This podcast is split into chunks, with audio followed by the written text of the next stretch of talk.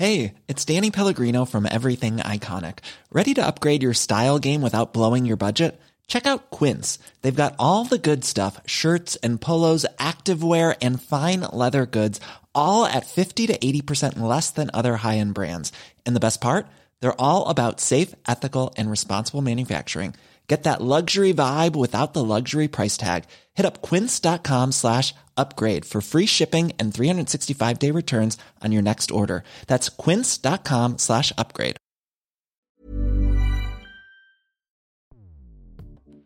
Escuchas. Escuchas. Escuchas un podcast de Dixo. Escuchas Bien Comer con Fernanda Alvarado. Los alimentos tienen características nutricionales que quizás pueden beneficiar más o menos a una persona, pero eso no quiere decir que sean ni lo máximo en el mundo ni el peor de los alimentos. Entonces, si estamos viendo esta constante en estas cuentas en donde nos hablan de los alimentos como lo máximo o como lo peor, ahí podríamos empezar a cuestionar. Gracias por acompañarme en una entrega más del Bien Comer. Les saluda Fernanda Alvarado, maestra en nutrición comunitaria. Les recuerdo que pueden escuchar los episodios anteriores en todas las plataformas de podcast y recientemente también pueden vernos en mi canal de YouTube Bien Comer. El tema de hoy me gusta, pero me asusta. Muchas veces pues también me echa a echar como espumita por la boca, pero no soy la única que hace pataletas cuando lee barbaridades en internet sobre alimentación saludable. También a mi querida y adorada nutrióloga Carla Jiménez, mejor conocida como No Me Gusta la Lechuga en Instagram, eh, y con quien voy a platicar largo y tendido de esto, también te hace pero rabiar y de repente pones tu filtro enojado y, ahí aclaras muchas cosas eh, sobre esas recomendaciones, dietas y puntos de vista, que el punto de vista no sé hasta dónde quepa, pero bueno, de influencers y profesionales de Internet. ¿En qué debemos poner atención los consumidores de contenido? Y también, bueno, les vamos a dar ahí algunos consejitos de buena onda, algunos eh, amigos profesionales de la nutrición. Eh, bienvenida, Carla, de verdad me da muchísimo gusto tenerte por acá y para platicar de ese tema que que, nos enoja de repente. Fer, muchísimas gracias por, por compartir conmigo este espacio. Es siempre un gusto poder compartir episodios del bien comer y sobre todo con estos temas que, que nos encantan, pero nos hacen enojar de vez en cuando. Nos gustan, pero nos asustan. Efectivamente. A ver, para dar un poquito de contexto, como ¿a qué nos referimos cuando decimos esas publicaciones que nos gustan pero nos asustan. Porque, o sea, siendo ya un poquito fuera de broma, hablando un poquito más en serio, poniéndonos un poquito en los zapatos de las personas que nos escuchan, porque bueno, lo decimos muy a broma tú y yo, porque pues obviamente si leemos que alguien, como hace poquito estaba viendo, que, que dice que la avena es malísima, ¿no? Y que no debes que altera los niveles de glucosa y que no sé, bueno, si alguien lo lee probablemente lo va a creer. Y sobre todo si se va y le pica a la foto y ve que tiene millones de seguidores y además habla de una manera muy propia y entonces esa persona lo va a creer. Pero, ¿qué tipo de publicaciones crees que son peligrosas y a las que nos referimos en esto de, hey, foco rojo, tengan cuidado? Sí, este es un punto que es muy importante que empecemos a ponerlo sobre la mesa, porque efectivamente, si hay una persona que busca cuidar su alimentación, que le interesa tomar mejores decisiones de qué alimentos y de qué manera consumirlos, probablemente en Instagram o en Facebook empiece a buscar este tipo de cuentas. Pero justamente si se encuentra alguien que tiene miles y miles de seguidores, que quizás en sus fotos sale con una bata blanca o dice cosas en 15, 30 segundos que a la persona le hacen sentido, tal vez los tome como hechos. Pero justamente si vemos que son publicaciones en donde se habla de un alimento y nos lo pone en cualquiera de los dos extremos, o que es la octava maravilla y que te va a salvar de todas las complicaciones, enfermedades, padecimientos, o por el otro lado, que es veneno, que es el demonio, que te va a enfermar y te va a hacer mucho mal, pues ahí podríamos empezar a ubicar justamente un punto porque los alimentos tienen características nutricionales que quizás pueden beneficiar más o menos a una persona, pero eso no quiere decir que sean ni lo máximo en el mundo ni el peor de los alimentos. Entonces, si estamos viendo esta constante en estas cuentas en donde nos hablan de los alimentos como lo máximo o como lo peor, ahí podríamos empezar a cuestionar. Otra cosa que también es importante es que hagan lo mismo con, con, las dietas, como si un cierto tipo de dieta que quita algunos grupos de alimentos o que prioriza otros y que eso para él es la solución mágica a todos los problemas, muy probablemente hay otros intereses detrás. Entonces ese podría ser también un, un filtro importante para darnos cuenta de si vale la pena o no seguir a esa persona. Sí, y fíjate que tristemente, Carla, hace un tiempo estuve dando una plática con, con chicos de una licenciatura donde tú creerías que, bueno, pues ya tienen todas las bases en la universidad para poder discernir la información, cuál sí, cuál no. Y una de las preguntas que me hizo una chica fue, cómo adaptar nuestra dieta mexicana a la dieta keto. Y casi me voy para atrás, ¿no? Porque, y en ese momento dije, claro, porque no solo para un grupo selecto de personas, sino ya cada vez es una horda más grande donde se cree que teniendo cierto tipo de alimentación vas a mejorar tu composición corporal y tu salud incluso, ¿no? Porque le echan muchos milagritos a ese tipo de dietas en cuanto que si resistencia a la insulina, que si bla, bla, bla, bla, bla. Entonces, aquí lo que me sorprende es que no es por nivel de educación, no es eh, por nivel socioeconómico, no es, o sea, la información llega a todos de la misma manera. Entonces, ¿cómo poder eh, discernir? Número uno, nos dijiste si, bueno, si es una maravilla o es el demonio, ahí ya red flag, bandera roja. Otro, si quita algún grupo de alimentos, pero ahí en cuanto a la publicación y en cuanto al profesional. Aquí podemos hacer un ejercicio simplemente viendo los comentarios. Yo creo que esto es también algo muy interesante porque justamente estas personas cuando publican este tipo de contenidos suelen tener varias preguntas en los comentarios. Entonces ahí podemos darnos cuenta, si alguien les hace una pregunta acerca del, del, contenido o el mensaje que están poniendo y lo que nos dicen es, yo sigo a este doctor a este científico y lo he seguido desde hace años y mi trayectoria y mi estudio, ahí podemos decir, bueno, tal vez la persona lleva mucho tiempo, pero ¿qué tipo de estudios está revisando? ¿En qué tipo de literatura se está basando? ¿Realmente hay estudios científicos o lo que está diciendo, lo que está compartiendo, se basa en un libro quizás en un bestseller que salió hace 10 años, 15 años. Entonces justamente ahí podemos empezar a identificarlo. Si la persona utiliza referencias científicas de años actuales o nos está poniendo respuestas actualizadas y nos comparte estos artículos más recientes, quizás podemos empezar a ver que, es información relevante, actual y que vale la pena. Pero justo, si, si nos habla de una o dos personas y no hay más información al respecto, tal vez ahí hay otro foco rojo. Y creo que sí, como profesionales de, de, la salud en general, sí es muy importante que siempre se tengan las fuentes de lo que se dice. Siempre. Y si hay eh, medios donde no puedes colocar la fuente, tú tenerlas a la mano por si te la llegan a preguntar. Y que estos profesionales no se molesten, porque yo he leído a muchos que cuando tú incluso de verdad, a mí hay gente que yo admiro, respeto su trabajo y que de repente dicen algo que puede ser cierto, totalmente cierto, porque pues la ciencia, la nutrición es una ciencia y avanza, ¿no? Entonces yo puedo estar ya perdida en algo y les, les leo o les escucho este, algún punto de vista o algún, eh, algún dato adicional que quiero yo tener eh, también, enterarme del chismecín, ¿no? ¿Cuándo cambió eso? Y les pregunto sus fuentes y se molestan. Sí, sí, sí, sí, eso es algo muy común y, justamente creo que pasa cuando la persona tal vez no está tan actualizada o quizás se siente ofendida porque, porque no crees que su verdad es la, la, total y la absoluta, ¿no? Algo que tiene la ciencia y sobre todo en disciplinas como la nutrición es que avanza. Ayer podíamos saber o creer una cosa y el día de hoy tenemos un artículo que nos dice quizás lo contrario. Entre artículos se contradicen. Entonces es muy importante, como mencionabas hace un momento, tener este criterio y este ojo clínico para ver qué cosas de la ciencia realmente están respaldadas, quizás tienen mejores métodos para saber qué cosas compartir y sobre todo en redes sociales que pueden tener un alcance tremendo, pero pues justo si alguien nos hace una pregunta, compartir el artículo, ¿no? Tal vez es una idea que también es nueva para mí, pero no por eso tengo que molestarme o por eso creer que, que la pregunta que quizás va de buena fe se está haciendo para atacar o para contradecir a la persona. E incluso tú como profesional de, de, la nutrición o de la salud llegas a aprender de, sí, de sí, los sí. comentarios. A mí alguna vez me pasó que una chica, yo pues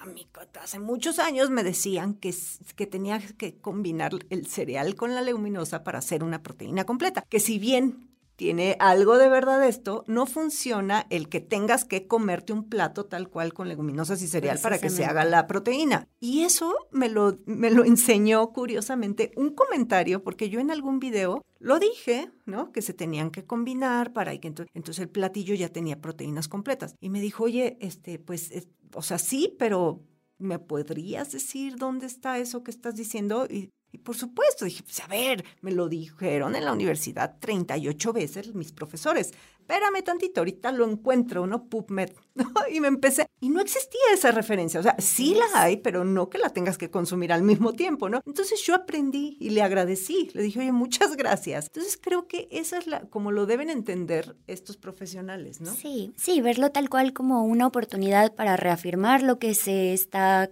transmitiendo, de quizás cuestionar si realmente esto que nos dijeron en la universidad hace 6, 10, 15 años, cada quien tiene su trayectoria, pero justo.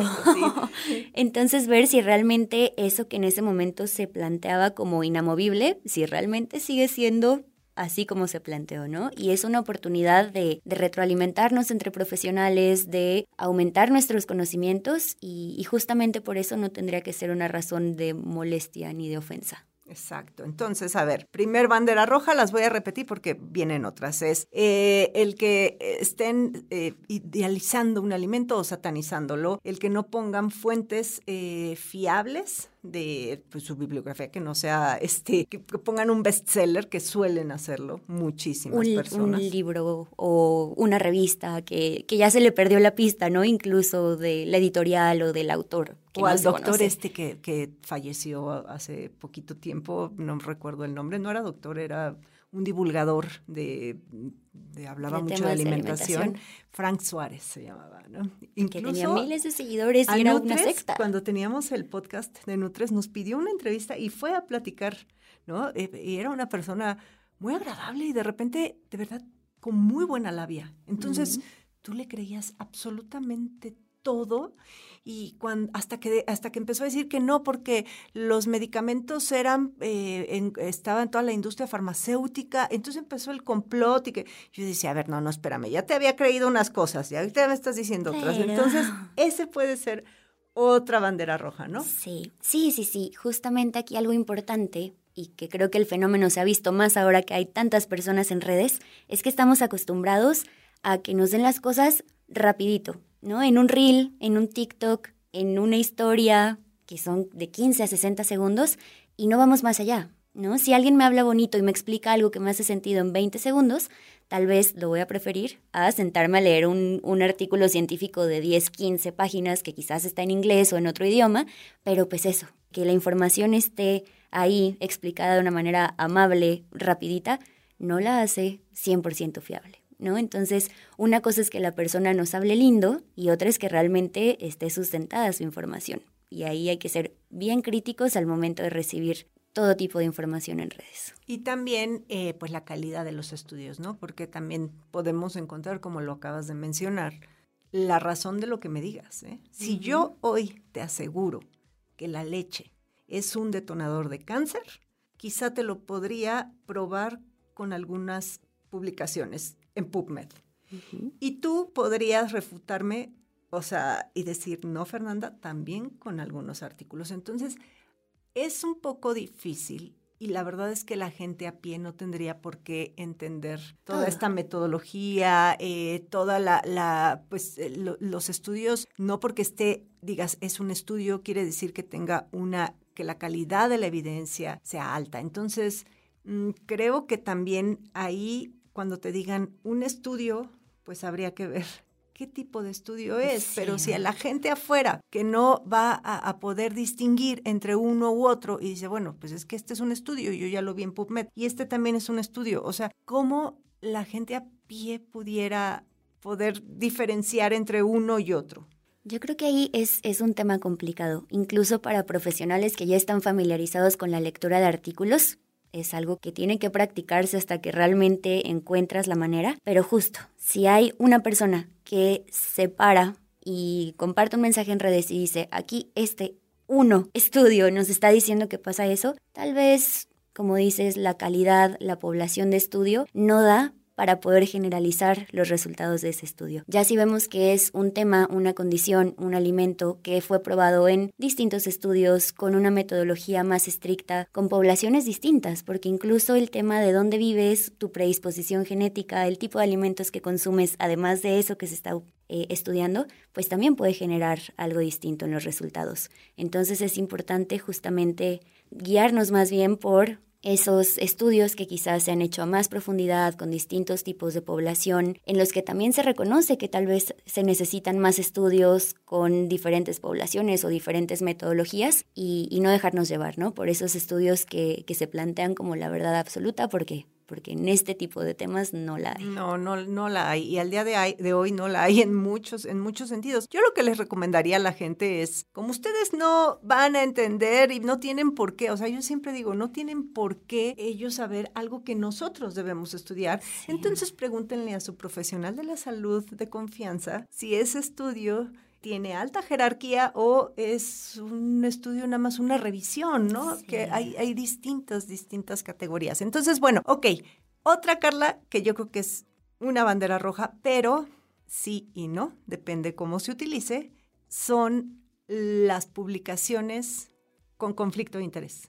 Ese es un tema difícil. Yo creo que es de esos temas en los que hay muchas delgadas líneas, porque el conflicto de interés es una cosa real. Eh, a quien el término no le suene mucho, es un profesional que está dando un mensaje en el que detrás hay quizás un interés económico o algún otro tipo de interés financiado por una empresa. En este caso la nutrición suelen ser em, empresas o la industria de los alimentos y las bebidas. Aquí la verdad es que sí es importante tener ojo de hormiga, si lo hablamos desde los artículos científicos, pero también si estamos identificando que hay alguna persona que está compartiendo en redes y empezamos a ver sorpresivamente la aparición de, de una marca y luego en otra publicación y luego en otra publicación, pero no está mencionando algún tipo de alianza o de publicidad, ahí también podríamos tener una bandera roja. Es muy real que en México todavía no tenemos regulaciones o o leyes que obliguen a las personas a reportar este tipo de, alianzas económicas, pero un profesional con ética fácilmente puede incluir un hashtag o puede indicarlo en, en sus publicaciones. Instagram te da la opción de poner publicidad pagada por y etiquetar a la cuenta. Entonces, si estamos viendo que, que un profesional o incluso un personaje en redes que sea o no eh, profesional de la nutrición, si, si, no lo está poniendo, yo creo que es ahí también una bandera roja que tenemos que empezar a ubicar. Sí, yo coincido totalmente, creo que no está mal, lo platicábamos hace rato, no está mal el que se remunere tu trabajo porque al final los generadores de contenido necesitan tener o necesitamos tener una fuente de ingresos. Sin embargo, pues no, es lo mismo que lo mismo, ¿verdad? O sea, yo creo que hay que saber con quién trabajas y sobre todo decírselo. No solamente Instagram, YouTube también tiene ahí un botoncito cuando subes el video y le pones avísale a mi audiencia que este video fue patrocinado por y no tiene absolutamente nada de malo, ¿no? Pero, a ver, ahora estabas metiéndonos a este tema, yo sé que hiciste tu tesis en estos temas de las redes sociales y la influencia, ¿no? Sobre el consumo. ¿Cómo que tanto consumimos eh, los usuarios de redes sociales los productos cuando los vemos anunciados por un influencer o por un profesional de la salud, ¿no? ¿Y qué? ¿Qué nos puedes decir sobre esto? Bueno, ha sido este tema de la tesis toda una odisea. Estamos justamente ahora analizando los resultados, pero dentro de lo preliminar podemos ver que efectivamente a la población a la que llegamos no se deja llevar tanto por temas de celebridades y de influencers, es decir, no afecta tanto que quizás un cantante, una actriz, un deportista ponga cosas de alimentos y bebidas en sus redes sociales, pero sí de los profesionales. Entonces es muy importante identificar que, los profesionales realmente sean congruentes y que tengamos la ética profesional para recomendar alimentos y bebidas que la población pueda consumir, que sea algo que, lejos de tener una remuneración, sea algo que el profesional de corazón pueda recomendar por la calidad nutricional, por el perfil que tiene el producto y no dejarnos llevar por esto que decíamos. Quizás la persona obtuvo un pago y no lo está reportando, ¿no? Y está recomendando un producto que tal vez una vez que se tomó la foto lo olvida en la alacena y jamás lo consume, ¿no? Entonces sí es muy importante que como profesionales tengamos esta parte ética y esta parte pues profesional de reportar cuando tenemos una alianza con una empresa o cuando se nos está patrocinando cierto tipo de contenido para que la persona en casa, que como decíamos, tal vez el criterio sigue en formación, pueda tomar una decisión informada, ¿no? Diciendo, bueno, tal vez aquí está recibiendo un pago, yo puedo decidir en casa si lo compro o no, pero es muy distinto decir, ah, veo que lo consume, yo lo voy a consumir porque si lo consume un profesional, tal vez es la mejor opción o la más saludable. Sí, y fíjate que eso es, es, muchas veces, aunque no recibas algún tipo de remuneración por una publicación, seguramente a ti te pasa que te preguntan, ¿qué leche compro? Y pues la que, a ver, ¿quieres de vaca o quieres vegetal o no? No, no, no, no, no, pero es que dime la marca. O, ¿esta sí es leche? Por favor, dime si sí es leche. Y te pones así como, bueno, a ver, yo si quieres te platico cuál tomo yo en mi casa, pero no quiere decir que esa leche o ese queso o ese yogurt sea la panacea, sea lo mejor, número uno. Y dos, creo que también aquí entra otra arista en esto súper importante en las recomendaciones de los profesionales en Internet, que es ellos, o sea, el piso es parejo para todo mundo. Entonces... ¿No ven que hay gente más privilegiada que otra? Entonces se ponen a dar recomendaciones de productos costosos o recomendaciones de actividad física que están muy lejos del grueso de la población. Claro, que es un vete dos horas al gimnasio o es un come salmón con espárrago todos los días, ¿no? Y es como, bueno, tal vez tú tienes el acceso, tienes los medios económicos, el tiempo, la facilidad, pero habrá personas que no. Y justamente, pues regresando un poco a este comentario anterior, ¿no? De que nos preguntan, ¿la avena es buena o mala? ¿La tortilla es buena o mala? Bueno, ¿buena o mala para qué? ¿Para quién y bajo qué contexto, no? Definitivamente se pueden hacer recomendaciones o pautas generales, pero si alguien necesita una recomendación puntual, no se puede dar simplemente a través de un mensaje o de un comentario en redes. Es muy importante, como, como mencionabas, Fer, conocer el contexto de la persona, con qué accesibilidad cuenta, el tiempo con el que cuenta para poder dar justamente un consejo y una recomendación puntual y que le sea útil. Sí, y digo ya un poquito como para redondear todas nuestras ideas y antes de que enumeremos esas banderas rojas, también creo que está el otro extremo que eh, algunas instituciones o algunos profesionales llevan en sus redes sociales que no me gusta mucho, que es el extremismo. Y si bien la gente que me conoce de toda la vida sabe que pues no voy a recomendar nunca un refresco, ¿no? Que los jugos no me gustan y que hay alimentos que pues no están en mí, pero sí hay tacos al pastor y sí hay una copa de vino y sí hay, porque así soy yo.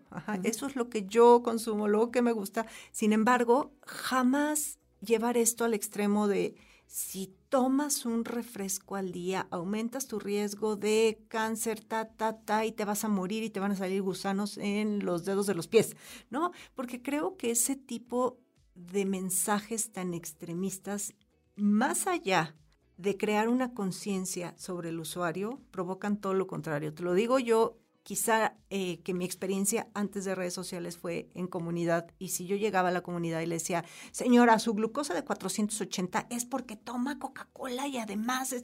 ¿sabes qué iba a hacer la señora? La iba a espantar. Claro. Y si yo le daba otro tipo de mensajes, la señora solita iba a dejar de tomar el refresco. Sí. Y eso es lo que tienen que aprender muchos profesionales, a cómo comunicar. Definitivamente. Esa parte. Sí, sí, sí. Si se comparte un mensaje desde el alarmismo, desde el amarillismo, desde esta satanización, lo que se está causando es que la persona tome decisiones con base en el miedo.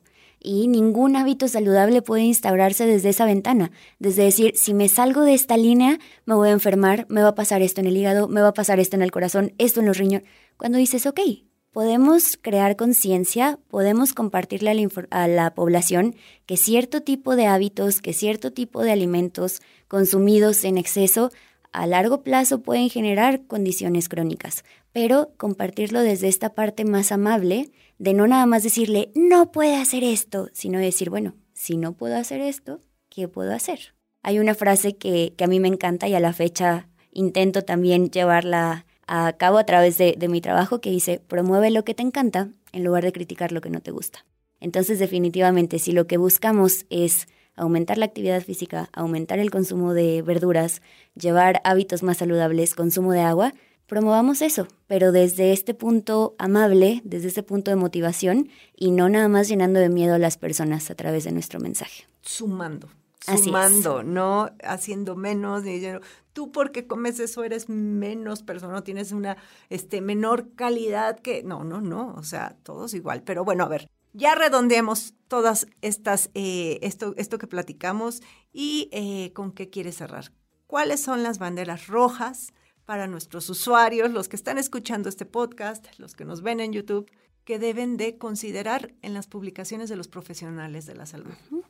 La primera que platicábamos, si hay extremos, tanto en alimentos como en, dietas y alimentación, eh, tachecita. Si se nos menciona solamente a un autor o a un par de autores de algún libro desconocido como fuentes bibliográficas, tachecita por ahí. Si es una persona que se molesta al momento de pedirle sus referencias o nos da referencias que ya no están actualizadas, tachecita.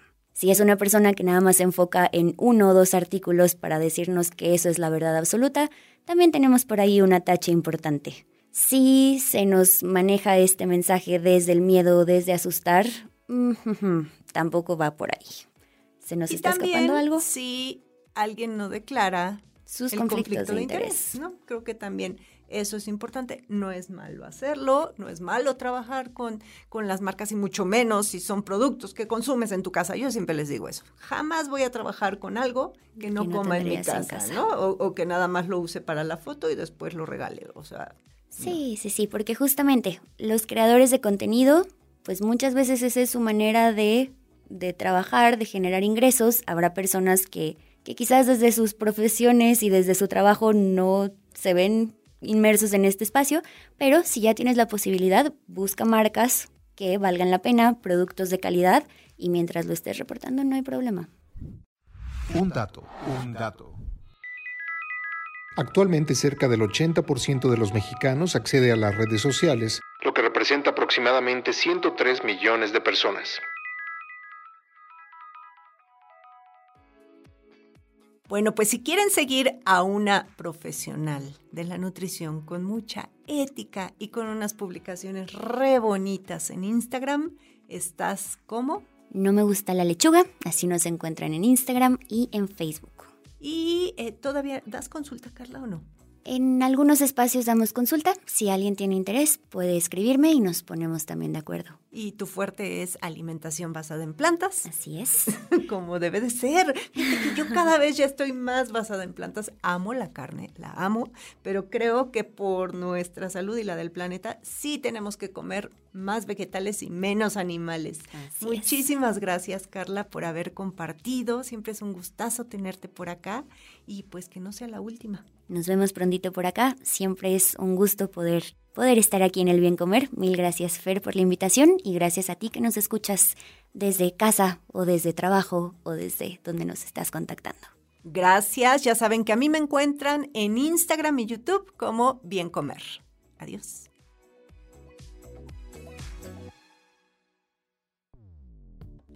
Dixo presentó Bien Comer con Fernanda Alvarado. La producción de este podcast corrió a cargo de Verónica Hernández. Coordinación de producción, Verónica Hernández. Dirección General, Dani Sadia.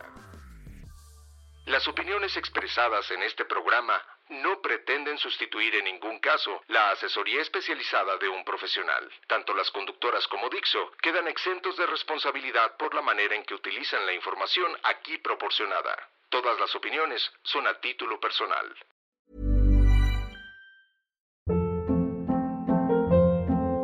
Hold up. What was that? Boring. No flavor. That was as bad as those leftovers you ate all week. Kiki Palmer here, and it's time to say hello to something fresh and guilt-free. Hello Fresh. Jazz up dinner with pecan-crusted chicken or garlic butter shrimp scampi. Now that's music to my mouth. Hello Fresh. Let's get this dinner party started. Discover all the delicious possibilities at hellofresh.com.